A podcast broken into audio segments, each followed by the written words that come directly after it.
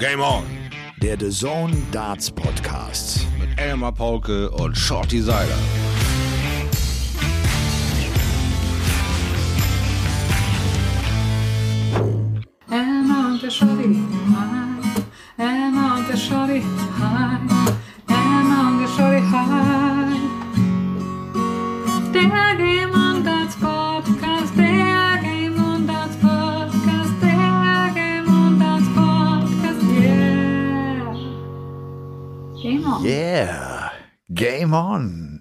Das war Lola mit ihrem Intro auf der Gitarre gespielt, mein lieber Shorty. Ich grüße dich. Hallo, hallo, Lola. Na, das hatte ja viel Schönes. Doch.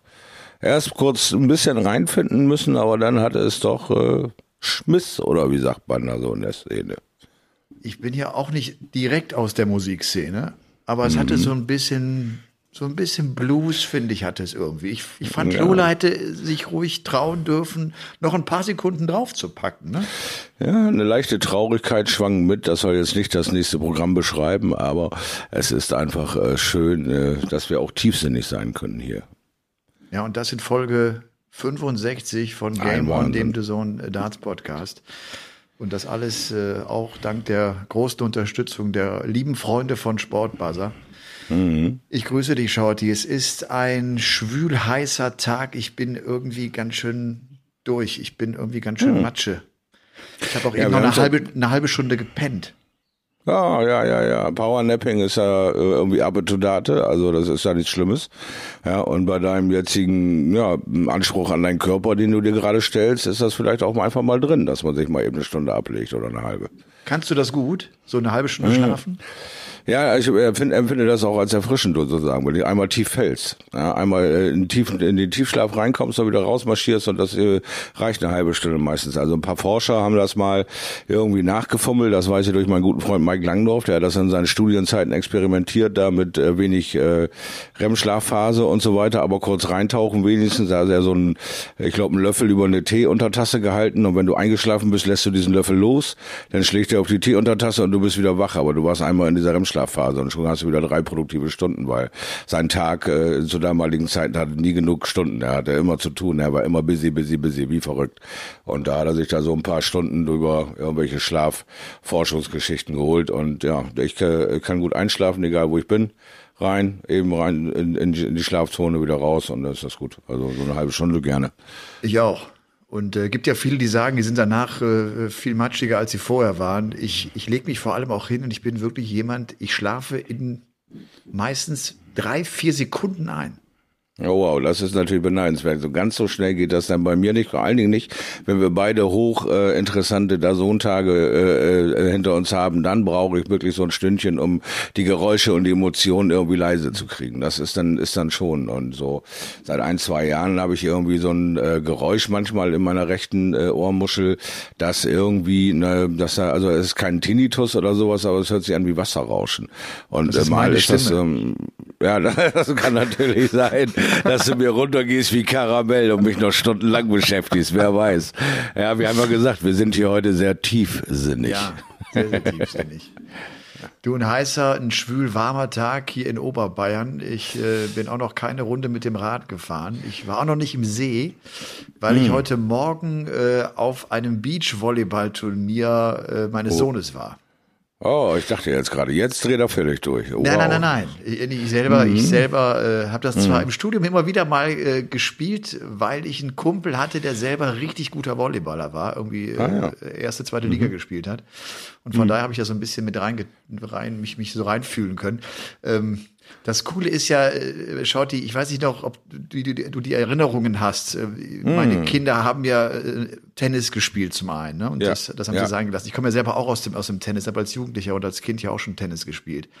Das sind vielleicht die schlimmsten Eltern, die du hast. Ehrgeizig. Die, die gehen auch sofort rein und mischen sich in ein Match rein, lassen also nicht die Kinder spielen. Dann, Ja. äh, dann haben sie auch Fußball lange gespielt und auch intensiv gespielt und auch gut gespielt. Äh, Fußball ist halt Fußball. Es ist immer eine andere. Atmosphäre. Jetzt Beachvolleyball ist eine total nette Atmosphäre. Und wenn das nette Leute, die Eltern lassen die Kinder spielen und trotzdem sind alle heiß und haben alle Bock drauf. Und du hast halt so ein bisschen Sand zwischen den Zehen und du hast Sonnencreme auf der Stirn und irgendwie ist das sofort, das ist cool. Das ist echt cool. Ja, also diese Trendsportart hat sich ja schon vor Jahren durchgesetzt mit genau diesem Coolness-Faktor, dass sie da alle ein bisschen layback sind, aber es äh, sich trotzdem eine Milliardenindustrie um sie gebildet hat und das echte Superstars sind. Und äh, äh, was mich eben so überrascht hat, war auch in der Beachvolleyball-Szene, wie gut die Deutschen tatsächlich sind dabei. Also wie, wie, gute deutsche Teams wir da aufgestellt haben. Wir haben, glaube ich, sogar Olympiasieger mal gestellt, der Damen- wie Herrenbereich und dieses im Doppel da. Anders kannst du es ja gar nicht spielen, glaube ich. Also ein, eins gegen eins wäre, glaube ich, relativ unsinnig.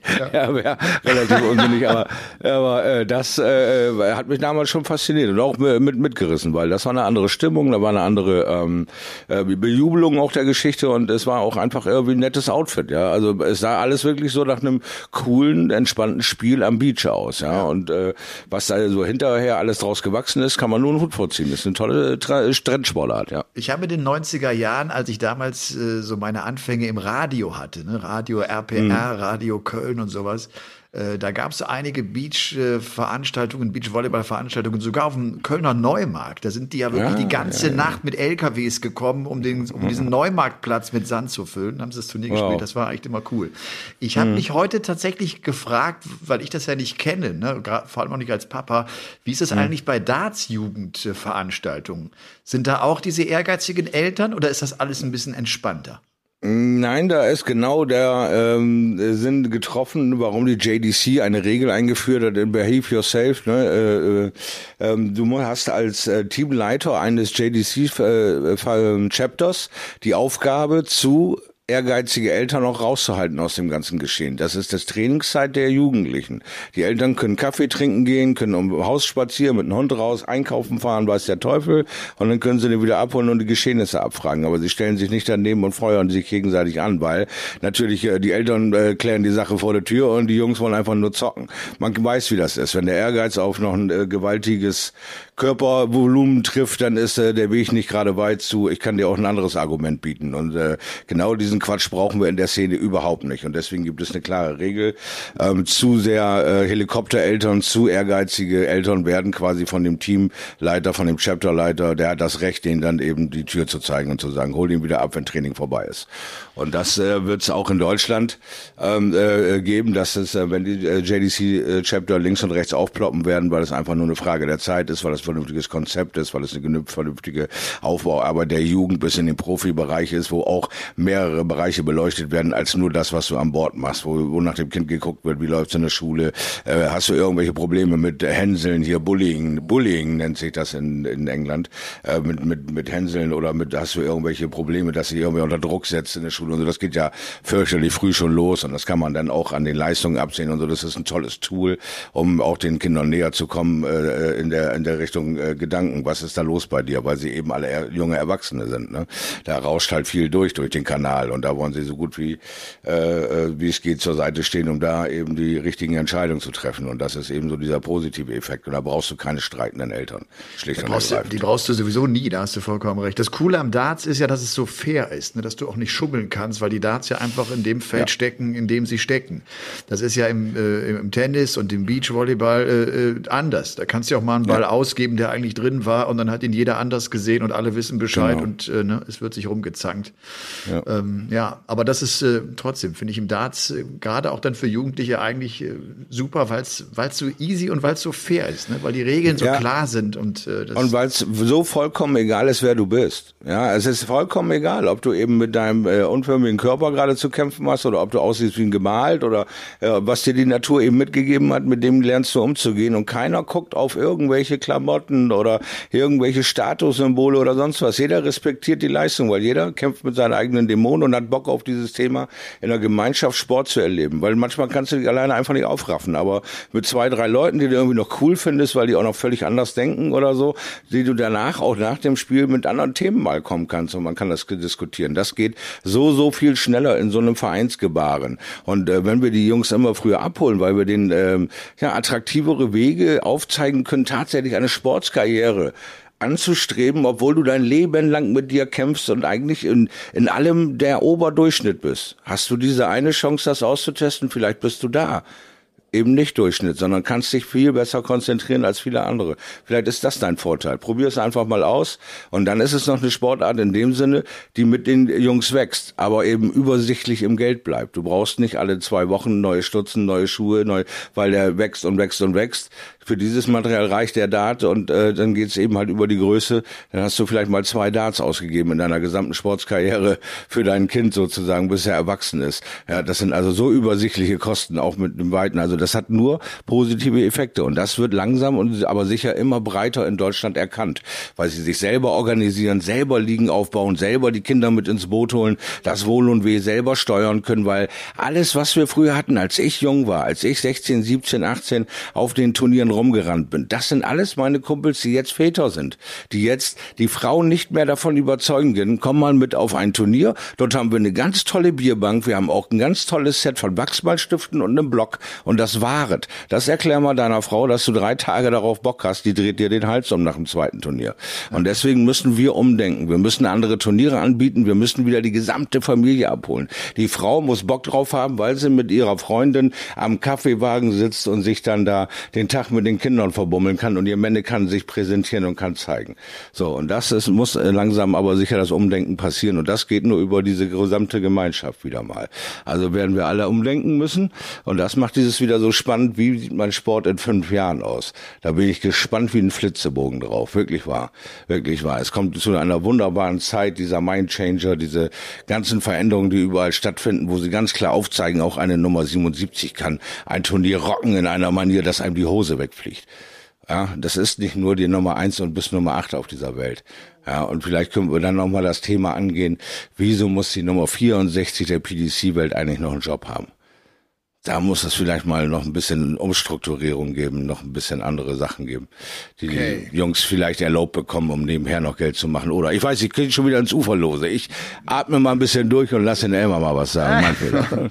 Nein, aber äh, da, da schweifst du tatsächlich ab, weil das äh, bestimmt auch ein Thema ist, das gar nicht so einfach abzuhandeln ist, äh, weil Ja. logischerweise da auch eine Struktur seit Jahren gewachsen ist und die, die auch viele, viele Jahre gebraucht hat, um entstehen zu können. Und wir sind ja letztlich auch froh, dass es überhaupt jetzt mal geschafft ist, dass so viele Turniere stattfinden, dass so viele Spieler davon leben können. Schotti, wir haben äh, durch das Intro von Lola, aber ehrlich gesagt auch ich sehe dich ja hier auf meinem WhatsApp-Bildschirm. Wir machen ja einen WhatsApp-Call. Shorty ist so ein bisschen vernebelt, weil er äh, einfach äh, eine geschmökert hat. Er sitzt in einem gelben T-Shirt vor mir und du hast irgendwie so einen kleinen Teddy. Was steht da? Ich bin nicht schlecht gelaunt. So sieht's aus. Verstehe. So und wir haben gar nicht so richtig unsere äh, Zuhörerinnen und Zuhörer begrüßt und sie in den Arm geschlossen und äh, Schande das wollen uns. wir doch tun. Es ist der 29. Juni übrigens, der letzte Dienstag, der letzte Game On Tag im Monat Juni und wir nehmen das Ganze hier am Sonntag auf, am 27. Juni, sogar ein bisschen früher als geplant. Weißt du, was wir vergessen haben letzte Woche, Jordi? Müssen wir Oha. dringend nachholen. Wir äh, sind gar nicht drauf eingegangen, dass Bruce Spantley ähm, verstorben Oh ja. ist. Der Referee, der PDC-Referee ist am 15. Juni verstorben, im Alter von 80 Jahren. Das war auch wirklich so einer der Männer der ersten Stunde. Der nach seiner Karriere 2013 ist er in die USA gegangen, nach Cleveland und äh, ist jetzt äh, verstorben. Hat 1979 sein TV-Debüt gehabt, kam dann 93 zur PDC, hat bis 2004 warten müssen, bis er den ersten Neuner callen durfte und äh, kam 2013 dann noch in die Hall of Fame der PDC, ist er aufgenommen worden. Wirklich einer, vor dem sie irgendwie alle immer in großen Tönen und voller Respekt gesprochen haben. Ich habe den selber persönlich nie kennengelernt, ehrlich gesagt. Das war so ein Ticken vor meiner Zeit dann auch, als ich äh, dann mehr zu tun bekam bei der PDC und auch mehr Ja. vor Ort mit dabei war. Und es gab dann in Milton Keynes beim letzten äh, Super Series Event auch diese Minute des Applauses. Das ist ja die Art und Weise, wie die Engländer mit ihrer Trauer Ja. umgehen. Ich finde das ja eine, eine total schöne Tradition und Art und Weise, oder? Und Absolut. Also das äh, würde ich auch unterstützen, ja. Ja, das würde ich auch unterstützen, in diesem, in diesem Sinne da eine Minute zu applaudieren, weil ich finde, äh, man ist anderseitig, ist man absolut hilflos. Man steht da so rum und weiß mit sich einfach nichts anzufangen, außer betreten zu gucken und das dann am besten noch um die Wette. Ich bin da bei Aktionen dann auch lieber applaudieren und das Leben abfeiern, was er gelebt hat, weißt du, weil man hat ja auch Respekt vor dieser Person, deswegen ist man da und äh, da nur äh, tief traurig rumzustehen, äh, wird dem einfach nicht gerecht, dem Kerl oder dem Mädchen, dass du keinen Kant hast. Also ja, feier das Leben, dass du noch weiterführen darfst, aber äh, feier auch ja, sie, äh, die Person, von der du dich verabschiedest, aber ähm, eben nicht mit diesen Betretenen. Deswegen äh, bin ich so selten auf irgendwelchen äh, Beerdigungen anzutreffen, weil das ist einfach nicht meine Art und Weise zu trauern, nicht meine Welt. Also ich erinnere mich lieber an die guten Sachen. Ich habe das zwei, dreimal selber miterlebt, dass so eine Minute des Applauses äh, angestimmt wurde. Das bekommt eine unglaubliche Intensität. Also erst denkst du, ach, wie schön, und irgendwann so nach 30 Sekunden, wenn es ja nicht aufhört, da schüttelt es dich echt. Das ist, das, das geht ganz, das geht ganz nah ans Herz. Das ist echt ein, Ja. ein ganz intensiver Moment. Ja. Also Bruce Brantley, ich finde, das mussten wir noch einfach noch mal kurz äh, herausstellen. Äh, nochmal auch wirklich einer der Leute der ersten Stunde. Das sind ja wirklich Pioniere damals auch gewesen, die, die gesagt haben, komm, wir machen das. Damals war noch nicht so viel Kohle im, im Geschäft und äh, das war eine ganz andere Nein, Zeit. sind, ge- genau, das sind aber die Vorreiter, die äh, uns das zeigen, dass du nicht immer alles irgendwie beziffern kannst, sondern auch einiges an Leidenschaft über diesen Sport lernen kannst. An Leuten, die sich nach Feierabend hinsetzen und sagen, wie betone ich eigentlich welche Dinge, die ich da ausspreche. So ein äh, Natural Born Talent wie Russ Bray, die fallen einfach nicht vom Himmel. Ja, der sich hinstellt und seine eigene Karriere hinten anstellt, hinter seine Stimme stellt und sagt, hey, damit kann ich 40 Jahre Geld verdienen und bin meinem Sport so nah, wie es nur sein kann und kann bei manchen Turnieren vielleicht mal so ein Überraschungshit landen, wie er mit dem Taylor mal ein Doppel gewann, weil irgendwie was offen war und er da Bristow. eingesprungen ist. Und, oder mit Bristol, ja. Also der hat natürlich noch Geschichten auf der Pfanne, die sind einfach mit Geld nicht zu bezahlen. Das heißt, der ist so abgesaved, wie es nur sein kann. Das ist der busyste Man im Business. Äh, das, und der hardworkest Man im Business ist für mich Russ Bray, diese ganze Asien-Tour, die er durchgezogen hat, diese neuen Felder, die er durch sein Charisma und durch sein äh, ständig fröhliches Wesen äh, mit einem immer zwinkernden Lächeln und immer so ein bisschen auch gern dirty, äh, äh, so äh, wie, äh, ne, lese zwischen den Zeilen so. Er ist ein sehr, sehr feiner Mann, äh, den ich schon sehr, sehr lange mein Freund nennen darf. Und das war so von Tag eins ähm, äh, bei meinem ersten Übersetzen 2006 da diese, diese Einladungsgeschichte, wo uns Rod Harrington abhol abholen in einem Auto, mich und den Belge und äh, keine eine Stunde vorher das Kind in dieses Auto gekotzt hat und wir beide mit dem Kopf aus dem Fenster hingen, weil es war so puhwarm da in England. Ich habe gedacht, ich bin in irgendeinem Milchreifle-Laster untergekommen. Also das war die Oberhölle, die erste Stunde Fahrt. Und als wir dann ankamen und dann Ross Bray getroffen haben, da war das irgendwie so wie Schock verliebt sein. Weißt du, wir haben uns angegrinst, haben äh, Pein zusammengenommen, haben ein bisschen gequatscht darüber. Er hat uns versucht, die Aufregung zu nehmen und die beiden waren großartig. Ja, wir hatten sie halt äh, damals schon mal übers Nationalteam kennengelernt, die beiden halt für äh, Rod Harrington halt für England, bevor das dann mit den Bezahlgeschichten losging und so weiter. Der Belgier ist ja bekanntlich seit er 18 ist äh, Nationalteammitglied. Der hat natürlich einen Ruf wie Donnerhall in der Welt, ob man das glaubt oder nicht. Ähm, die Leute sind alle fröhlich gestimmt, wenn man ihn sieht und das finde ich, ist eine, eine bewundernswerte Art, eine für mich nacheifernswerte Art gewesen. Deswegen äh, lächelt doch auch meistens die Dartwelt, wenn, wenn man mich halt sieht. Und das äh, ist ein gutes Gefühl einfach, was man gerne lebt und gerne wiedergibt. Und mit Russ Bray, wie gesagt, äh, ja, den Hardworkers Man im Business haben die so viele neue Felder da aufgetan. Ähm, das sind einfach so die Charaktere, die daneben laufen, wie wir die Sid Waddell Trophy haben, weil der Mann so viele Felder aufgerissen hat durch seine Einzigartigkeit. Genau dasselbe eben halt der so mit Bruce Spenley, Hall of Famer. Ja, geht in Rente in Chicago oder was du da gesagt hast, Illinois. Cleveland, da irgendwie. ja. Cleveland, die Ecke so. Hätte er sich das gedacht, als er damals in Leeds rumtobte und 1979 sowas ausprobiert hat? Ich glaube nicht, aber äh, die haben sich ihre eigenen Träume erfüllt, ja, und das ist einfach großartig. Jetzt zu sehen bei Kirk Bevins, der nicht aufhören kann, die Welt zu bereisen, um Züge kennenzulernen. Das ist ein wahnsinniger Spleen, aber die PDC gibt ihm die Möglichkeit, diesen Spleen auszuleben und das ist einfach großartig, wenn du deinen Job, Job gefunden hast, der dich glücklich macht und dir auch noch möglicherweise den einen oder anderen Brocken aus dem Weg räumt, weil er eben gut bezahlt ist und du noch das machen kannst, was dich wieder in die Spur bringt. Also Ja. beneidenswert. Ja. Du, das World Matchplay, das ja dann äh, Mitte Juli äh, gespielt wird, gab es jetzt die Meldung, das ist für die PDC echt auch keine einfache Situation. Aufgrund dieser Delta-Variante, die sich in England immer breiter macht, äh, werden an den ersten beiden Tagen also doch nicht 2000 Zuschauer mit dabei sein. Man darf nur 40 Prozent der Kapazität ausfüllen oder auslasten. Das heißt, es werden so 800 Zuschauer sein am Samstag und am Sonntag. Danach sollen es wohl doch 2000 sein. Ganz ehrlich, ich verstehe gar nicht genau, was das für einen Vorteil haben haben soll.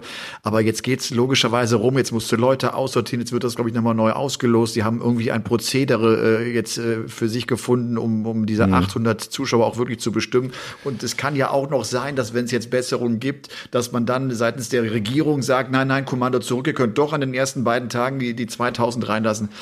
Äh, jetzt geht dieser Kram los. Ne? Und äh, diese Delta-Variante, wir sind keine Experten, wir, wir lesen nur beide, äh, Ja. bekommen mit, was los ist.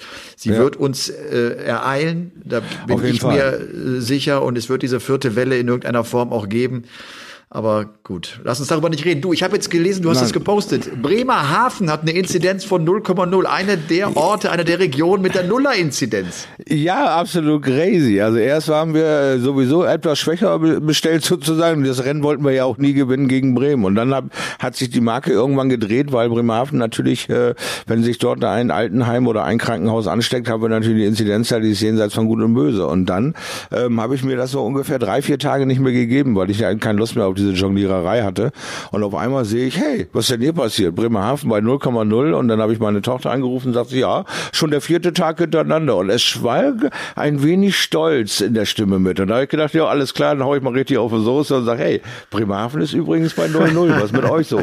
Ne? Also, äh, wie gesagt, die kleinsten Highlights musst du erkennen und musst sie zu deinem Vorteil nutzen, ne? weil ansonsten, wie gesagt, drehen wir langsam mal eine Uhr. Jetzt hast du es schon kurz, kurz angerissen und dabei bleiben wir es auch. Die vierte Welle ist, äh, lass uns sie einfach mal im Hinterkopf behalten. Sie ist äh, latent in der, in der Schwebe. Ich hoffe niemals, dass sie durchbricht, aber ich kann auch nicht dafür garantieren, dass diese Delta-Variante es nicht doch irgendwie schafft, hier nochmal Fuß zu Das fassen. ist ja vielleicht auch dann für die gesamte Darts-Community deshalb irgendwie schon ein Thema, weil wir ja Mhm. auch hoffen, dass die European Tour mit Zuschauern normal durchgezogen werden kann, möglichst bald. Das äh, Ja. Turnier, das hier angekündigt wurde, ist der World Cup of Darts im September.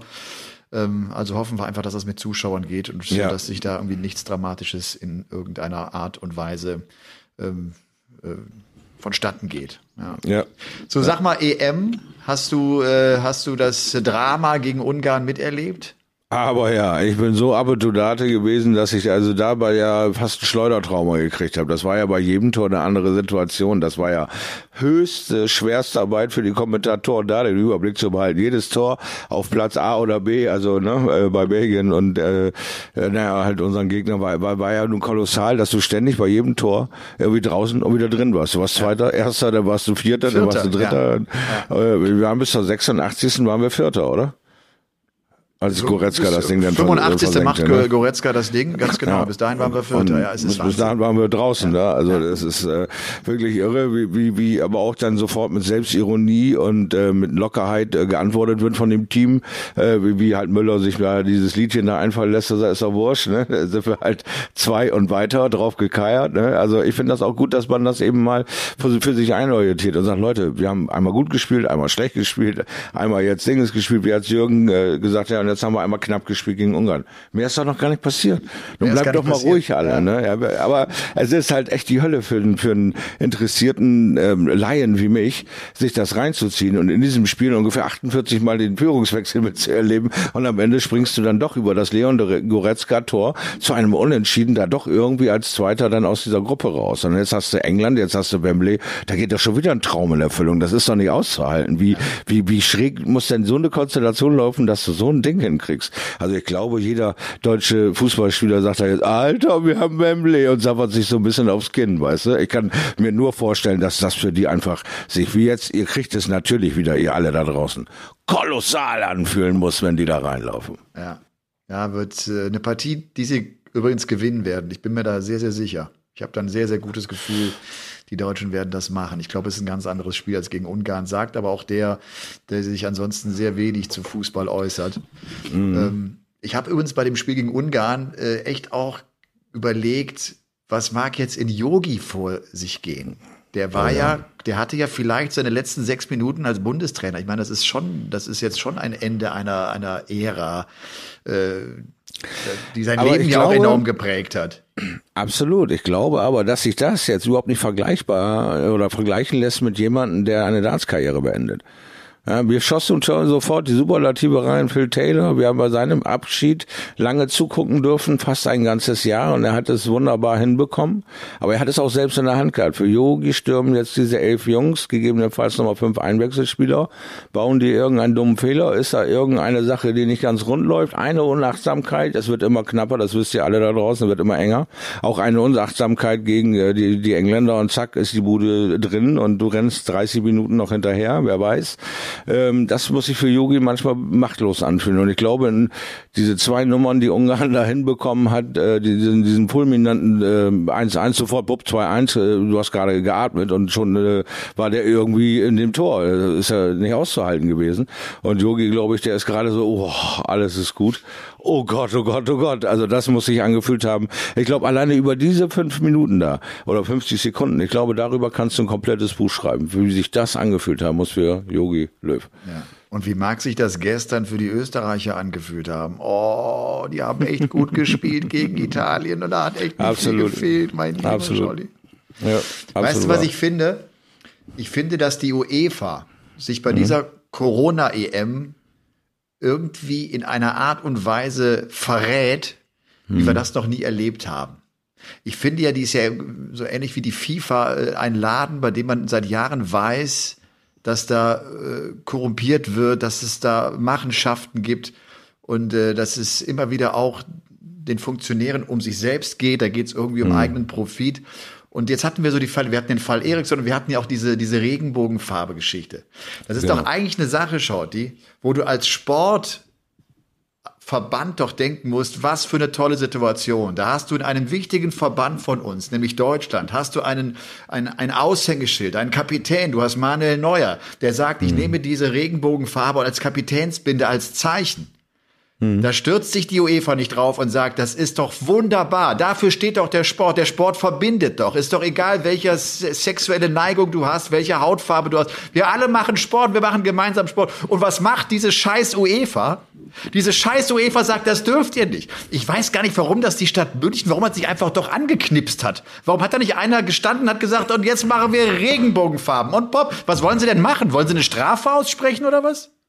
Ja, genau darum geht's ja. Was wollen Sie dann machen? Sie wollen genau dem Typen, der den Lichtschalter angeschaltet hat, dann seine Pension klauen und rübergehen. Deswegen haben Sie doch alle keine Eier, das zu machen, weil Sie ja persönlichen äh, ähm, Verlust dabei äh, empfinden. Weil warum? Sagte eine, genau wie du sagst, eine Stadt wie München nicht, hey, Moment mal. Ja, oder warum geht die Allianz nicht los und sagt, hey, die Kiste gehört übrigens uns. Mach an die Karre. Ja, warum geht das alles? Warum bleibt das an dem Verein hängen? Warum bleibt das an Manuel Neuer hängen? Warum bleibt das an, ein politi an einem politischen Statement hängen? Diese Regenbogenfahne gab es nicht dafür, um irgendwelche politischen Statements, sondern einfach nur Signalgeschichte dafür, diese Vielfalt zu leben. Warum geben Sie Millionen und Abermillionen, die Sie in die Förderung junger Talente stecken können, für beschissene Antirassismus-Kack-Werbevideos aus, die Sie doch so halbherzig rüberbringen wie ein Furz im Wind, wenn Sie das doch jetzt mal könnten, die Vielfalt zu leben? Was machen Sie? Nein, da machen Sie eine Untersuchung, ob es da nicht eine Strafe für gibt, weil Neuer sich die einfach überzieht. Jetzt, also, also wie kann man sich denn noch selber mehr vor Schienbein treten als in dieser Situation? Und das war einfach wieder phänomenal alte, weiße, grauhaarige Säcke regieren einfach diese Welt, ja. Und äh, wo das Geld halt hinfließt, brauchen wir uns auch nicht drüber unterhalten. Da kannst du dann nicht einfach sagen, lass uns so fünf gerade sein und wir machen mal eben fünf Minuten bunt. Nein, wir geben lieber 30 Millionen aus für irgendwelche Werbespots, um zu sagen, wir sind bunt.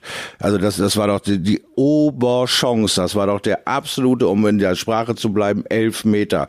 Und was machen die Jungs neben Anlauf und treten voll in Rasen? Ja. Riesig. Das Ding musst du hoch. Volley, das Ding musst du Volley nehmen und einfach Absolut, reinmachen. Ja, absolut. Ja. Was für eine ja, was du da, jetzt rechne dir das mal durch, was sie da in, äh, in den nächsten zehn Jahren an Werbekosten gespart hätten. Um einfach dieses blöde kleine, äh, kleine Flagge anlaufen Ich meine, das, das. Schöne war halt, dass dadurch dieses Thema eine Aufmerksamkeit bekommen hat, äh, Ja. das es wahrscheinlich gar nicht bekommen hätte. Aber das äh, spielt ja dann irgendwie auch keine Rolle. Es ist ja eigentlich auch schon verrückt, dass wir eine EM spielen, die da heißt EM 2020. Mhm. Das ist ja 100 Pro nur deshalb so, weil alle Merchandising-Produkte schon äh, entwickelt genau. worden sind. Also Ganz auch, das, genau. auch das zeigt ja, mit was für einem Kommerz wir es zu tun haben. Dass es nur darum geht, ne? dass du Ja, nicht sagen ganz kannst, genau. okay, wir hängen jetzt eine Eins dran, weil es war halt so, wie es war. Wir müssen sie 2021 spielen. Ich komm, manchmal denkst du, dir, du hast, äh, du guckst die WM, die EM aus dem letzten Jahr. Nein, ist, die, ist, ist die aktuelle, ist live. Es ist, alles aber live. ist, ja. ich bin da absolut 110 Prozent bei dir. Es sind diese ganzen Merchandise-Artikel, die Tonnen und Tonnen und Tonnen in den Lagern liegen, wo 2020 draufsteht. Deswegen muss diese EM so heißen. Es macht keinen Sinn. Es macht absolut keinen Sinn. Ich meine, aber gut, da, es ist da hast du ja auch. Verträge. Ich glaube, ne, das ist, Ja, ist auch nicht so ist einfach. Ne? Da, da haben sich ja Firmen sich dran gebunden, da hast ja Aber eins, eins kann ich dir sagen. Ich habe es nicht ansatzweise so gespürt oder gefühlt in der Community hier überhaupt oder draußen, einfach nur draußen, dass das so angenommen wurde, diese EM. Dass nicht ansatzweise die, die Fahrzeuge so verkleidet sind, nicht die Leute so verkleidet sind. Es fehlt natürlich an allen Ecken und das gemeinschaftliche, das Public Viewing, das Hinlaufen verkleidet und den Nationalfarben und alles äh, hat einfach ein friedliches Spiel, so wie es eben die Jahre davor war. Ist nicht überhaupt nicht ansatzweise zu erkennen. Also die werden trotzdem auf ihrem Quatsch sitzen bleiben, wie verrückt. Aber so haben sie wenigstens vielleicht noch die Unkosten wieder raus und das war nicht ein totales Minusgeschäft, wer weiß. So, lass uns zu Darts kommen, Shorty. Ich habe zum anderen Ja. auch äh, noch fünf äh, große Fragen an Thomas Shorty Seiler, die ich später dir Oha. stellen werde. Ich habe gedacht, wenn wir jetzt nicht so viele Turniere live haben, dann haben wir ein paar Mhm. andere Themen und es äh, sind, glaube ich, Fragen dabei, die dich überraschen werden. ich habe sie mir Du trotzdem einfach sicher. notiert. Aber pass auf, Oh ich gebe dir vorher mal vier Namen, bei denen ich mich gefragt habe, was wird eigentlich aus denen in den nächsten Monaten werden. Ich bin die Weltrangliste durchgegangen und finde, das sind wirklich vier Spieler, die sich aktuell verdammt schwer tun. Ich fange an mit Daryl Gurney. Daryl Gurney spielt im Jahr 2021 knapp 20 Turniere, erreicht zweimal ein Viertelfinale und geht neunmal in der ersten oder zweiten Runde raus, ist aktuell die 13. Tendenz fallend sozusagen in der Weltrangliste. Ja. Was, Ja. was glaubst du, fängt der sich nochmal? Ich denke, für den äh, ist Normalität ein höchstes Gut und er kommt mit diesen ganzen neuen Funktionen, die diese PDC von dir verlangt als Dartsportler nicht klar. Mit dieser Einsamkeit, mit diesem Alleine sein. Er ist ein geselliger Typ, er, äh, die Familie ist äh, sehr Social Media aktiv. Sie machen viel miteinander, sie reden sehr viel in dieser Familie und er mu muss dann quasi in so eine Art Quarantäne weg von der Familie alles alleine machen. Der Manager vielleicht noch in der Telefonkurzwahl oder was. Vielleicht dürfen sie ja auch eine Person mitnehmen, so ganz am Ende äh, weiß ich das auch nicht genau, wie diese Bubble da hergestellt wird, aber ähm, er ist ein äh, Gewohnheitstier, der normal seine, seine vier, fünf Leute um sich rum hat, sein Kosmos um sich rum hat und dann funktioniert der und holt sich seine Energie und hat mal ein Späßchen auf der Lippe oder man geht auch mal raus und kickt irgendwas, weil wir da einen Ball gefunden haben oder, oder, oder und er kann sich ein bisschen ablenken. So ist er nur rein auf Daryl Gurney, auf Daryl Gurney fokussiert und alles muss funktionieren und wenn du zu viel Zeit hast, stellst du jeden Dreck in Frage, jeden einzelnen Fehlversuch, der ploppt dir auf wie so eine blöde Idee und dann diskutierst du die mit dir selber durch und kommst immer schräger drauf, weil du dir einfach selber Schmerzen verzeihst. Aber keine äh, äh, Weichheiten. Also emotional hättest du dir zugetraut, das Ding zu treffen, hast aber nicht hingekriegt, du Weichbrötchen. Du bist nur noch mit dir im Clinch so. Und äh, da ist Daryl Gurney zu sehr alleine. Ich glaube, da der große Probleme. Aber wenn wir irgendwann wieder die Sonne nach vorne drehen, wird es in zwei, drei Jahren äh, vielleicht wieder so, so zu einer Normalität kommen, die wir auch alle wieder leben können, wird Daryl Gurney mit seinem Talent und mit seinem äh, mit seinen Unterstützern wieder in die Spur finden. Er wird nicht ganz abreißen lassen. Ich glaube nicht, dass er aus den ersten 32 schießt in den nächsten äh, äh, zwei Jahren, sage ich jetzt mal so. Hänge ich mich zwar weit aus dem Fenster, aber äh, er wird dann irgendwann die Notbremse ziehen müssen und über sich selber äh, quasi nicht mehr alleine nachdenken müssen. Aber so zurzeit Tendenz fallend, ja. Er hat ja äh, bei der WM, bei der letzten WM noch überrascht äh, mit dem Erreichen des Viertelfinals. Auch da gab es natürlich nochmal ordentlich Preisgeld. Auch das fällt natürlich irgendwann raus. Ich bin wirklich skeptisch und Gurney war ja auch einer, der einige Jahre gebraucht hat, um diesen Schritt dann plötzlich zu gehen in Richtung Top 10. Das war ja so, so ein bisschen im Gleichmarsch zusammen mit Mensur Suljovic. Dann stand der eine auf der 6 und der andere auf 7. Ich glaube, Gurney sogar mal auf der 5. Ich bin äh, wirklich gespannt, wie der sich entwickeln wird und wie der jetzt auch die zweite Jahreshälfte spielen wird. Noch so einer ist Jackpot Adrian Lewis. Der droht wirklich aus den Top 30 rauszurutschen, hat diese von den 12 Players Championship Turnieren jetzt die letzten beiden gut gespielt, zweimal Viertelfinale, das waren wichtige Ergebnisse, glaube ich, für ihn. Der ist aber auch achtmal, also zwölf Turniere, achtmal erste oder zweite Runde raus. Das ist ja, schon, ist- das ist schon dramatisch, ne? Ja, bei ihm ist es eben in, in, in dem aber auch nötig. Adrian Lewis ist nur ein Typ, der lernt, wenn er auf den Arsch fällt. Er hat diesen Nickname Jackpot, weil er eben nicht glaubt, mit ich, was, ich darf ihn nicht spielen, ich bin unter 21, wieder egal. Er spielt, er gewinnt, er kriegt aber nicht den Jackpot, er ist unter 21. Er hält sich an keine Regeln, ja. Er muss nicht trainieren, um gut zu sein. Er hat null Ahnung, was Taylor für ihn, für ihn getan hat, als er ihn geschliffen hat, als er ihn immer wieder ans Board gezerrt hat und sagt, komm, in den Pausen werfen wir, damit wir warm bleiben. Er hat dann so geschmeidig seine Spiele abrauschen können und als er für sich selbst verantwortlich war, ging die Formkurve bei Adrian Lewis doch schon gern in, in die falsche Richtung. Ja, er konnte sich nie stabilisieren und etablieren als Back-to-Back-Weltmeister. Waren das seine einzigen Highlights in dem Jahr? Er hat nicht seine Basisarbeit machen können. Er hat nicht den Fleiß an den Tag legen müssen, weil kein Schleifstein äh, Taylor dahinter stand und ihm äh, immer wieder äh, herausgefordert hat und ihm immer wieder gezeigt hat, hey, so gut wie du vielleicht denkst, als zweifacher Weltmeister bist du nicht. Du schlägst ja nicht mal diesen alten Mann hier. Komm schon, komm ans Board und zeig mir, wie gut du bist. Er hat ihn immer wieder auch an der Ehre gepackt. Und dann war Adrian Lewis alleine mit, mit Frau, x Kindern und, und keiner Idee, wie er dieses Potenzial entfachen kann, wenn du deinen, ja, deinen, deinen zweiten Mann nicht hast, deinen, deinen Basement, deinen Typen, der dich immer wieder erdet. Und dann haben wir die Formkurve bei Eddie Lewis nun schon eine ganze, ganze lange Weile äh, Abwärtstrend gesehen. Also ich weiß nicht, ob Eddie Lewis nochmal in die Spur kommt, bevor er nicht wirklich richtig auf den Arsch gefallen ist. Sprich, ersten 64 auf Wiedersehen. Und dann reden wir mal, wenn er sich über, um eine Tourkarte bemühen muss, ja? wenn er wirklich wieder von ganz unten anfängt, so eine Art Rocky-Auferstehungsnummer.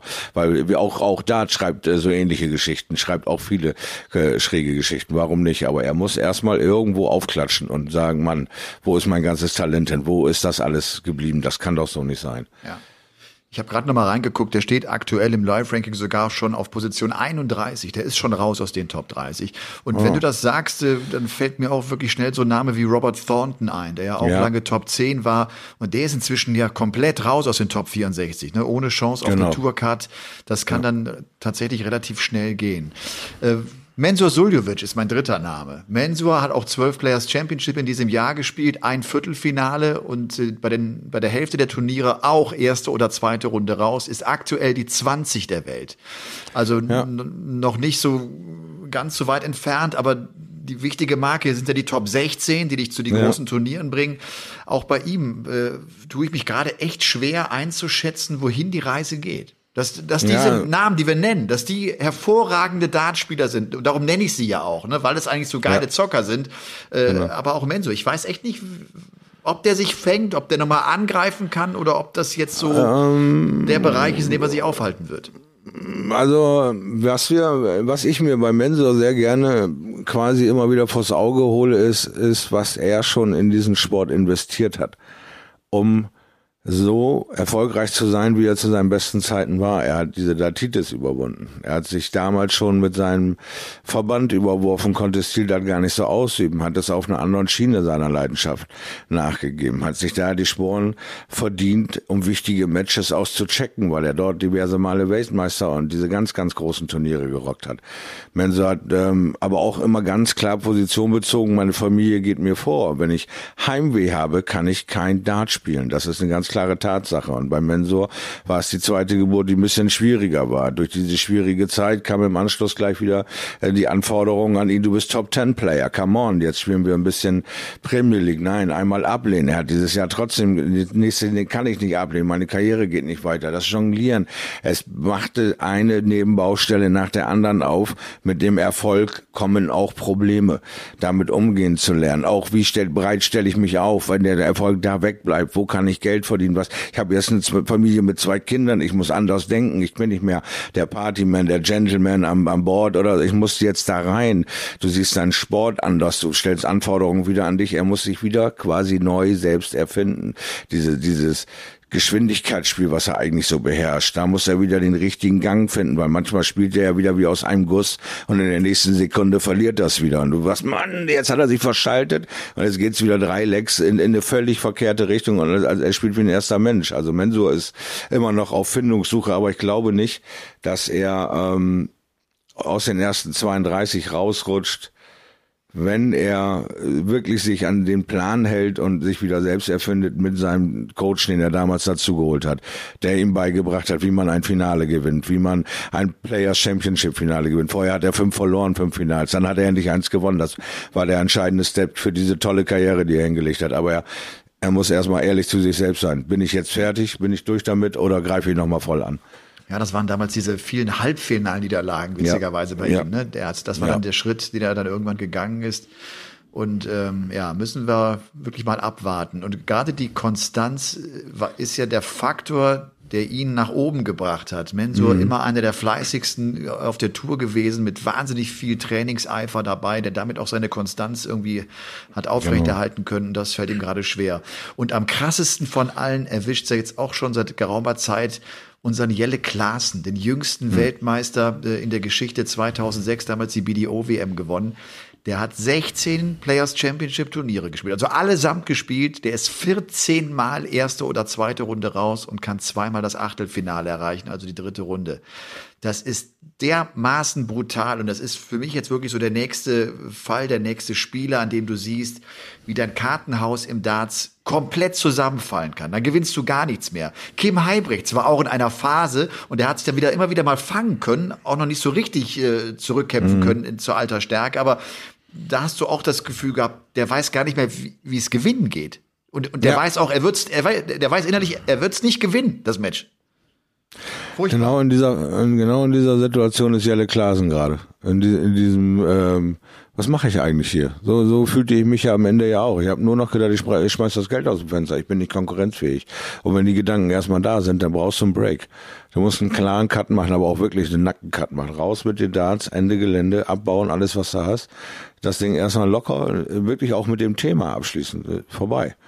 Ja, du wirst nicht mehr in, dorthin kommen, wo du warst. Du musst dich von diesem Besitzstand lösen. Und das ist einem jungen Weltmeister wie Jelle Klaasen unwahrscheinlich schwer begreiflich zu machen. Wenn du mit äh, knapp 20 Weltmeister wirst in einer Sportart, dann kommt die Profisportliga dazu. Sie wird interessant, sie wird finanziell interessant. Und du bist schon einer der jüngsten. Weltmeister, dann musst du doch da auch Fuß fassen können. Und dann geht es eigentlich auch in einem rasanten Tempo, aber dann kommen Leute, die du noch nie mehr als einmal gespielt hast, wie ein Raymond von Barnefeld, den du einmal auf der WM geschlagen hast und der dir erstmal fünfmal hintereinander den Hintern vollhaut, weil kürzere Distanz, anderes äh, Ego. Dann kommt ein äh, Michael van Gerben, der irgendwie in deinem engsten Freundeskreis dabei ist, der, der macht einen kometenhaften Aufstieg und du bleibst auf der Strecke. Das sind Dämpfer, die du unwissentlich von diesen Raketen abbekommst. Ein, ein Raymond steigt da äh, rein in die Liga, wird sofort Weltmeister und ist wieder der Big Boss. Und den habe ich doch gerade geknackt. Das gibt's doch gar nicht. Jetzt reden sie wieder alle nur von ihm. Ja, dann, Ja, ich äh, meine, aber ein Jelle, Jelle hatte ja, hatte ja Fuß aber- gefasst, ne? Der hat ja auch Ja, Premier League aber- gespielt, ne? Der hat WM Halbfinale gespielt.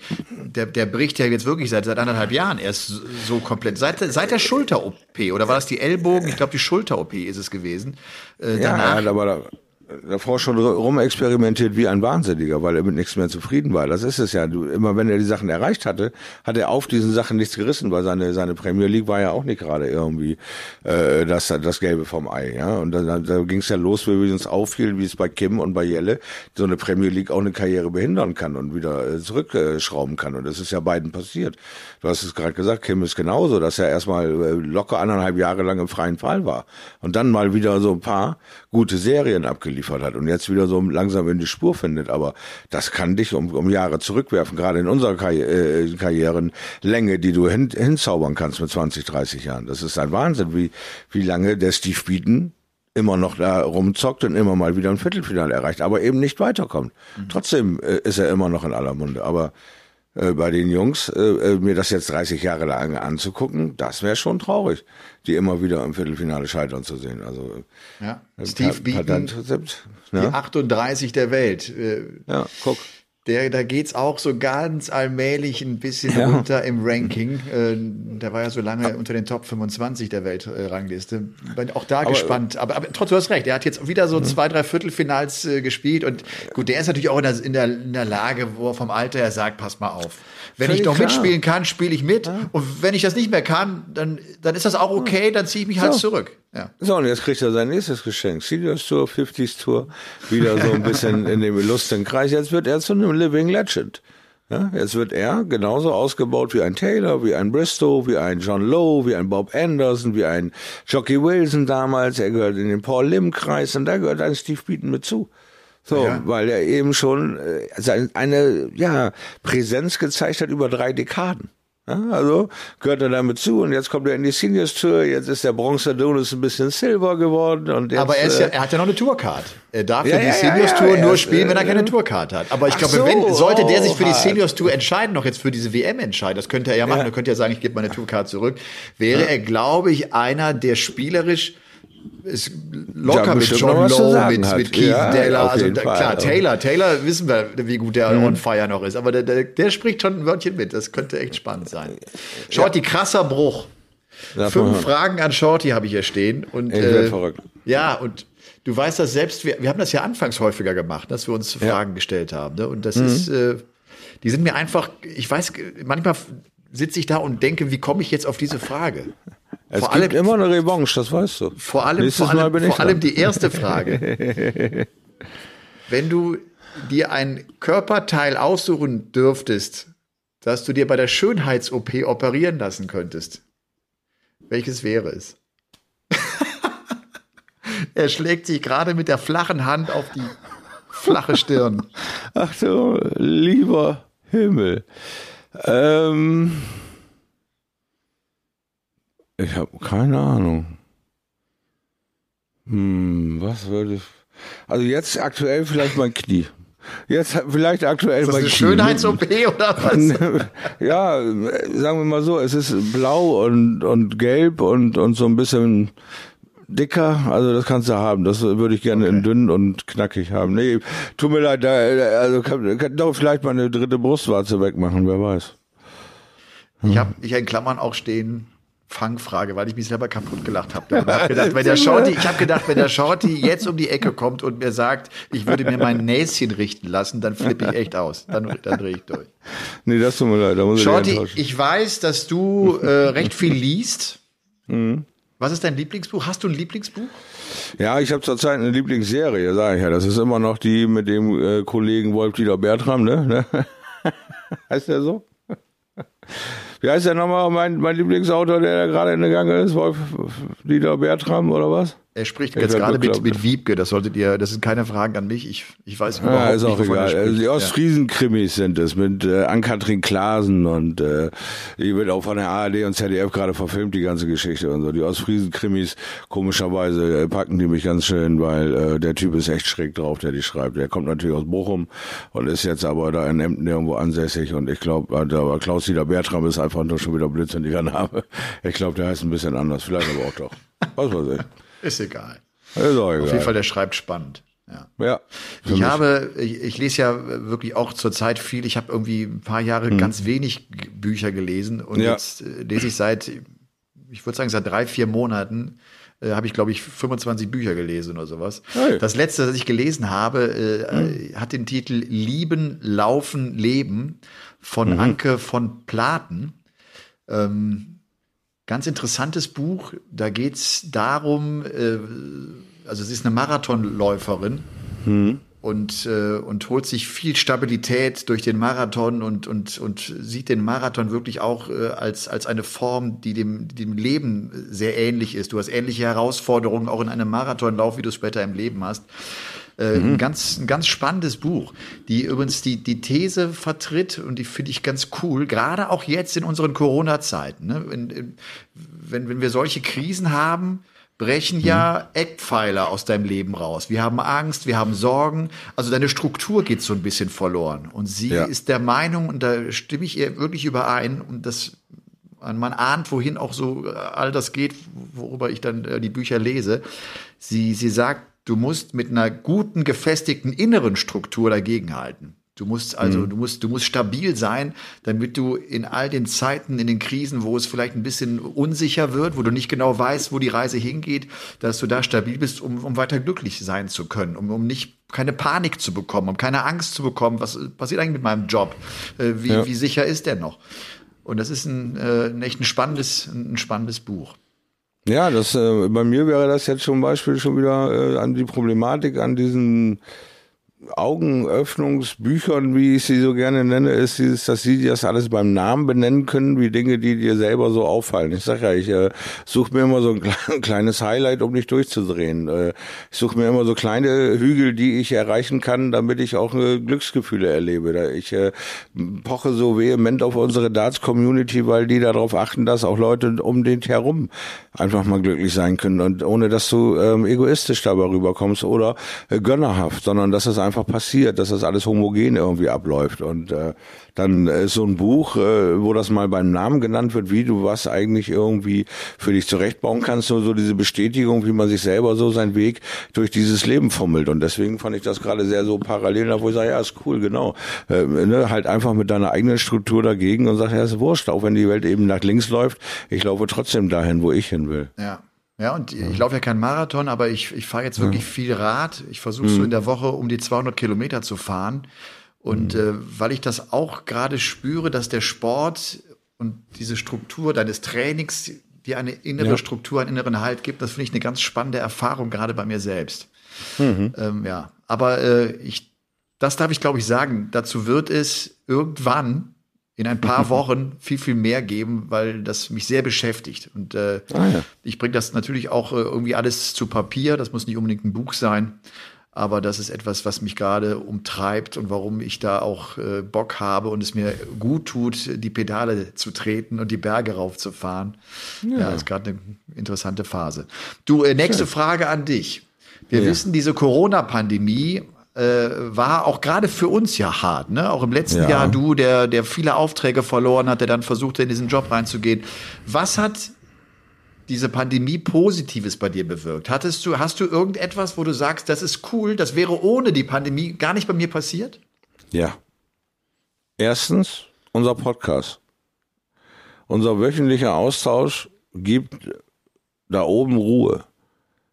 Stabilität in Voraussicht auf mögliche Jobangebote, um, um, um irgendwo am Ball zu bleiben, weil ein Spieler zurzeit so verletzt, deswegen inaktiv. Und äh, wird man schnell vergessen, schnelllebige Zeit äh, neue Connections, die aufgegangen sind, ähm, Entschleunigung selbst erlebt, äh, viel Ruhe in den Kopf bekommen, viel äh, denken können, neue Denkanstöße, aber auch neue Reize. Was kann man daraus machen aus dieser Chance? Was passiert eigentlich um dich herum? Äh, die Community kennengelernt, diese Selbst-Connecting-Geschichte, die da gelaufen ist, wo auf einmal innerhalb von vier bis sechs Wochen äh, sich vier, 500 wildfremde Leute dazu entschließen, gemeinsam eine Liga zu gründen mit einer Tonalität, die schon fast zu freundlich ist. Äh, Sie suchen alle irgendwie Halt und geben sich den Miteinander und das über den Sport definieren ähm, und das wieder neu kennenzulernen, ist einfach äh, unfassbar schön und, und beruhigend, obwohl man total schmalzig klingt, als hätte man jetzt irgendwie, keine Ahnung, irgendwas äh, Großartiges überlebt oder getan. Es ist einfach ein Wahnsinn, dass ich jetzt endlich am Endspurt bin mit meiner körperlichen Genesung. Das hat fast so lange gedauert. Ich war noch nie so lange in meinem Leben verletzt. Das ist, ist, ist eine irrsinnige Kampfansage an dich selbst, weil du bist hibbelig, du willst endlich wieder in die Spur, du hast leichte Tendenzen, die zeigen zu Stabilität. Du, du probierst dich aus, du spielst wie eine offene Hose. Äh, du, du, setzt dich selbst unter Druck. Du musst dich wieder neu kennenlernen. Das ist spannend, das ist cool.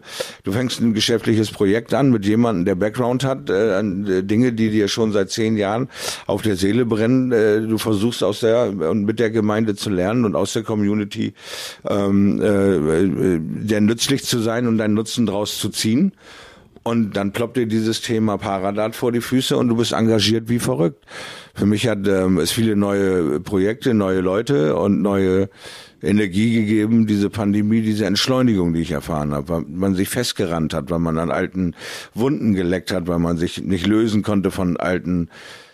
Geschichten. Ja. Ja. oder, oder Verbindungen. Und jetzt der ganzen Sache eine neue Bewertung gibt und sagt, hey, jetzt probiere ich das einfach mal so aus, weil es muss auch, was ich dir sagte, wie letzte Woche, es muss auch wieder so ein Miteinander stattfinden. Man muss auch mal wieder Vertrauen schenken und sagen, komm, auf den habe ich Bock, äh, da, da investiere ich mal einfach wieder eine Stunde, weil es ist auch so fucking easy geworden, Dinge abzusagen mit einer SMS, mit einer WhatsApp und keine Sekunde mehr darüber zu verlieren. Früher musstest du eine Brieftaube schicken. Oder du musstest halt zu dem Termin da sein, um zu sagen, ich kann heute nicht. Es war halt anders. Das diese Zeit kennt man noch und die hat man in dieser Pandemie erfahren. Und trotzdem ist es ein unwahrscheinlich tolles Gefühl, in Gruppen, in WhatsApp in, involviert zu sein, die dann auch entstanden sind, um zu horchen, wie geht's meinen Darts-Fegesäcken? Jo, äh, sie unterhalten sich in der Gruppe über alles, es wird noch zum Geburtstag gratuliert, es werden die ersten Versuche für ein Miteinander gestartet, etc. Und das ist einfach auch wieder eine schöne Zeit des Neuanfangs jetzt. Und äh, mit dem Shorty Merch Projekt äh, und mit unserem Game On Projekt und äh, mit dem Paradat Projekt und mit all diesen Sachen ist man auch wieder so richtig schön ja, umtriebig und, und, und, und das ist nicht mehr alles, ach, machen wir morgen. Diese Zeit geht so langsam vorbei. Wir müssen wieder in die Spur, wir müssen wieder morgens in die Socken und, und was schaffen und, und, und äh, komischerweise ist es mir gelungen, in dieser Zeit Gründe zu schaffen, mich zu drehen. Ja, einmal dieses, dieses Game On Projekt hätte ich ja gedacht, äh, wäre dann wieder vorbei, wenn sich wieder ein bisschen öffnet, aber es macht mir einen unwahrscheinlichen Spaß und äh, das Feedback, äh, was wir bekommen, ist also überwiegend positiv. Es gibt kaum äh, Quengeleien, aber es gibt so, so viele Themen, was mich so beruhigt, dass dieser Podcast halt noch wirklich eine Zeit lang laufen kann, weil wir ja, kaum die Zeit finden, wenn es wieder losgeht mit den Turnieren, all diese Nebenschauplätze abzuackern. Aber da habe ich Bock drauf. Wir haben zum Beispiel in Thüringen eine Liga, die sagt, hey, wieso werden hier eigentlich keine Turniere veranstaltet? Hallo, und ein Aufruf nach Thüringen, bitte macht mal ein paar Turniere. Wir, auch wir langweilen uns hier, ja. Und das sagt mir nur, ey, das sind doch diese blinden Flecken in der Landkarte. Lass uns die doch anschließen. Dann haben wir endlich alle unsere 16 Bundesländer aktive Spieler. Und dann geht das halt von Paradat bis zum Herrendartsport. Und wir haben endlich die Produkte, um sie anzubieten bieten. Also lasst uns doch alle in dasselbe Horn schreien und sagen, hier mit allen, mit QB, mit all den Leuten, die sich um den Dance und um das Equipment kümmern, damit es ein Breitensport werden kann. Das werden spannende nächste zwei, drei Jahre. Und natürlich bin ich sehr, sehr stolz und geehrt, weiterhin wirklich an den Top-Sport teilnehmen zu können, bei der Sohn mit Elmar Pauke. Ich bin also immer top informiert, ich bin immer nah dran an unserem Geschehen in der Superlative, habe aber auch den Blick auf, auf, auf die Basis, auf den Grund und auf das neue, frische Material, was wir hoffentlich zusammenbekommen. Diese neuen aufregenden Spieler, die irgendwann aufploppen werden, weil sie eins dieser Tools nutzen und wie beide dann da sitzen und sagen, ey, kennst du den schon? Alter Schwede, gleich brennt hier der Baum, der dreht mal richtig durch. Der hat die letzten drei, vier Monate auf einem Level gespielt, haben wir noch nicht gesehen und jetzt lassen wir ihn mal los auf die Meute. Und da freue ich mich diebisch drauf, diese Dinge dann zu erleben. Ja, und dann gehen, wenn das dann soweit ist, dann gehen wir ja bald auch ins 20. Dienstjahr für den Sport, wir beiden sozusagen. Ja, ich war der Erste, der darüber geflogen ist mit dem Helge zusammen. Du bist der Erste, der darüber gesprochen hat. Also von daher, äh, ne, dann sind wir irgendwann mit 20 Jahre dabei, dann gibt's die nächste Stunde Stunde zum Weinen. Zeigt auf jeden Fall, dass es manchmal gut tut, Zeit zu haben, um auch Gedanken ein bisschen äh, vertiefen zu können ne, und Gedanken Ja. ein bisschen kreisen lassen zu können. Letzte Frage, die ist einfacher. Welcher Verzicht würde dir am schwersten fallen? Der Verzicht auf Kaffee, auf Süßigkeiten, ich meine dabei ganz vor allem äh, Weingummi, der Verzicht auf Alkohol oder der Verzicht auf Obst? Also ähm, mir würde es am allerschwersten fallen, äh, der Verzicht auf Kaffee. Das ist eine, eine Hauptnahrungsmittel meines Tages. Das sind so drei Kannen am Tag, das ist easy peasy. Drei Und, Kannen ähm, Ja, ja, ja, das ist das, das geht schon so durch und dann kann das auch mal mehr werden, aber äh, ja, es ist einfach das, was ich in allen Varianten wirklich äh, in mich reinstürze. Also Verzicht auf Alkohol mache ich seit drei Jahren ungewollterweise, weil meine Krankheit Gicht äh, mir manchmal dann eben die äh, Gelenke dicht hämmert, weil er sagt, so Feierabend, wenn du saufen willst, dann gehst du morgen halt auf Augenbrauen, weil das das Einzige ist, was nicht wehtun wird. Und das ziehst du dir nicht mehr in dieser Leidenschaft rein, wenn du irgendwann die 40 überschritten hast. Dann äh, ist das äh, nicht mehr so sexy, wenn du dann einen Tag feierst und sieben Tage leidest, weil früher war es ja dann eben äh, sieben Tage feiern, einen Tag leiden. Äh, äh, der Körper macht halt mit dir Dinge und er ist der Boss. Ne? Der sagt dann so Feierabend, also nimmst du dir heute mal ein mit Genuss, aber du weißt auch morgen und übermorgen äh, wirst du das nicht mehr genießen. Also äh, nö, das äh, stört mich nicht so, dass ich darauf äh, quasi verzichte. Aber äh, Kaffee, das würde mir wehtun. Die eine oder andere Grundnahrungsmittel wie Gelatine in möglicher Form eines Weingummis, das wird natürlich dann vielleicht auch aufgelöst flüssig irgendwie zu mir nehmen können. Gespritzt Nein, nein, einfach, also- intravenös einfach, dass man das Ganz genau. Oh, apropos Spritzen, oh, was für ein fürchterliches Thema. Ich muss ja jetzt durch diese OP mir selber jeden Tag da in den Bauch so ein Avarillo spritzen. Oh, ist das ein widerlicher Kack, ey.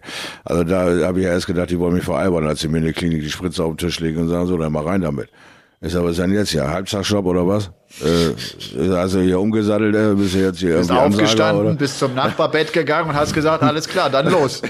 und auf geht's rein damit. Waren wir nicht Das tut jetzt ganz kurz ein bisschen weh. Mach dir keine Sorgen, ich kann das. Ist Fortbildung. Wir, wir sind jetzt bei Einläufen, also entspann dich. nee, nee, aber dann sagt er zu mir halt, diese Thrombosespritze muss da wegen Inaktivität bist du ein bisschen lammer unterwegs und dann muss ja den ganzen Kram Vorsorge. Und dann hau ich mir jetzt also quasi seit Tagen und Wochen hier diese Spritze in den Bauch rein. ne? Das ist also irgendwie eine völlig neue Dimension, die einen auch irgendwie mich äh, nur semi befriedigt, muss ich sagen. Ich dachte, dafür gibt's äh, äh, dann irgendwie, wenn man dann entlassen ist aus dem Krankenhaus, dann ist das halt gut. Aber nein, die darfst du dann nochmal 20 Tage dir in eine Figur schießen, also bis du dann wieder so ein bisschen laufen kannst. Naja, das war so das Ding, so wo ich sage, uah, brauche ich auch nicht unbedingt. Okay. Und dann haben wir jetzt plötzlich fast wieder eine Stunde äh, dicht gemacht. Ich, das war so eine, das war heute so eine, so eine Podcast-Folge, die, wo ich dann äh, da sitze und denke, mal gucken, was, was heute so entsteht und was daraus Ja. so wird. Und, So was äh, mir ja letzte Woche. Und ich hab, muss sagen, ich habe letzte Woche ein bisschen viel gelacht, wo ich gedacht, boah, haben wir einen Blödsinn erzählt. Und dann, okay, vielleicht auch ich mehr, weil ich habe eine Hand gesehen. Das könnte sein, dass ich das etwas übertrieben habe. Aber äh, ich habe gesagt, ich glaube, das ist nach langer Zeit mal wieder eine, die ich mir komplett anhöre. Was echt mir da so alles, oh Gott, oh Gott. Oh Gott, oh Gott. Also ich kann das verstehen, dass den einen oder anderen dazu animiert, nochmal wieder einzuschalten. Ja. du, ich habe ganz vergessen äh, in unserem kleinen Vorgespräch, das, das Vorgespräch, das klingt aber so, als wenn es ein offizieller Termin wäre. Vorgespräch heißt, wir rufen uns an und sagen, äh, legen wir los oder drückt den Button Ja. und Mikrofone an. Äh, Genau. Wir werden äh, nächste Woche pausieren. Es gibt nächste Woche Ah. keinen keinen Podcast-Folge. Hm, wie kann das denn passieren? Ich bin unterwegs. Hm, hm, wo willst bin- du hin? ich bin du willst einfach das Land unterwegs. verlassen.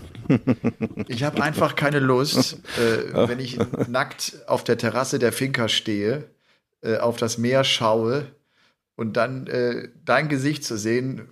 Nein, dann. Es wird einfach, es wird einfach. Das sind echte nein, Tränen. nein, ich kann einfach aus dem Helikopter, äh, den ich äh, jetzt gemietet habe und und auch auf der Yacht ist ganz schwierig und äh, und du weißt im ist Schloss, also- wenn, und wenn du an dem Turm bist, bei dem Schloss oben, hast du auch keinen Empfang und dann ah, ja, ich habe auch gehört, äh, ja, nee. hm. ja. verstehe. Hm. Verstehst du? Ja, du gehst also wandern irgendwie. Ja, ich gehe ich gehe also wandern und da oben auf dem Berg ist einfach ist ja- Zelt, hast du einfach ist Empfang, hast du keinen Akku, verstehst du? Wenn du da in so einer Wand hängst, da in deinem schlafenden Rucksack, dann ist das halt auch ein bisschen müßig, Ja. da irgendwie. Nee, das, äh, ja, das ist So einem. Adlerhorst äh, ist einfach schwierig, wenn du dann das Mikrofon hältst und dann wackelt so und dann ist der Wind da. Das ist irgendwie Ja, ja, also bist du der neue Jochen Schweizer Korrespondent dann, oder was? ganz genau. Das werden dann, das sind diese Gutscheine, die ihr einlösen könnt. Von, äh Nein, Shorty. Ich Ja. wünsche äh, dir äh, eine wunderbare Woche. Wir werden uns äh, natürlich Ebenfalls, ebenfalls. trotzdem schreiben und hören und euch zu Hause dürfen wir einfach mal Danke sagen, dass ihr auch immer mit dabei seid und Ja. äh, uns hier die Stange haltet. Ja, sozusagen. Ähm, sozusagen. ähm, sollen wir ruhig nochmal die E-Mail-Adresse nennen mit elmar.paulke13.gmx.de? Ich finde, Lola hatte heute mit ihrem Intro ein Zeichen gesetzt. Das ist, das Ja, ist nicht, das ja. ist nicht nur der, der MC, äh, die MC-Ansage sein muss, sondern dass es vielleicht auch ganz andere Wege sein könnten. Ich bin sehr Ja, gespannt, es, was da äh, kommen wird. An Intros und auch an Fragen. Wir hatten heute gar keine Frage mit dabei. Lag einfach daran, ich habe diese Woche keine Frage bekommen. Und wenn, wenn ich, ich, ich verdrehe mich da auch nicht. Wenn nicht da ist, ist nicht da. Es ist ganz Nee, einfach. wenn nicht da ist, ist nicht da. Und dieses Elmar Paulke 13 at gmx.de. Elmar.paulke13.gmx.de. Mich hat einer Elmar angeschrieben, Punkt. Shorty. Der hat gesagt, äh, der Shorty hat mir irgendeine ganz falsche Adresse gegeben. Schatz, ich weiß. da musste schon genau sein. Ne? Das ist bei E-Mail so. Da musste elmar.paulke13.gmx.de. Also das hieß jetzt elmar.paulke 13 at. AT. Sogar. Nein, du bist ja Global Player bist du ja. Natürlich. Global Player. Natürlich, Wir sind, Wow. poly, wir sind polyglott. Shorty, ich, ich, wünsche dir, ich wünsche dir eine tolle Ich wünsche Woche. dir einen riesigen Urlaub, mein Lieber. Lass dich und ärgern. Und also wenn du, gut. Ja. Bis dahin. Bis ciao, dahin. Ciao, Ciao, ciao. Game on!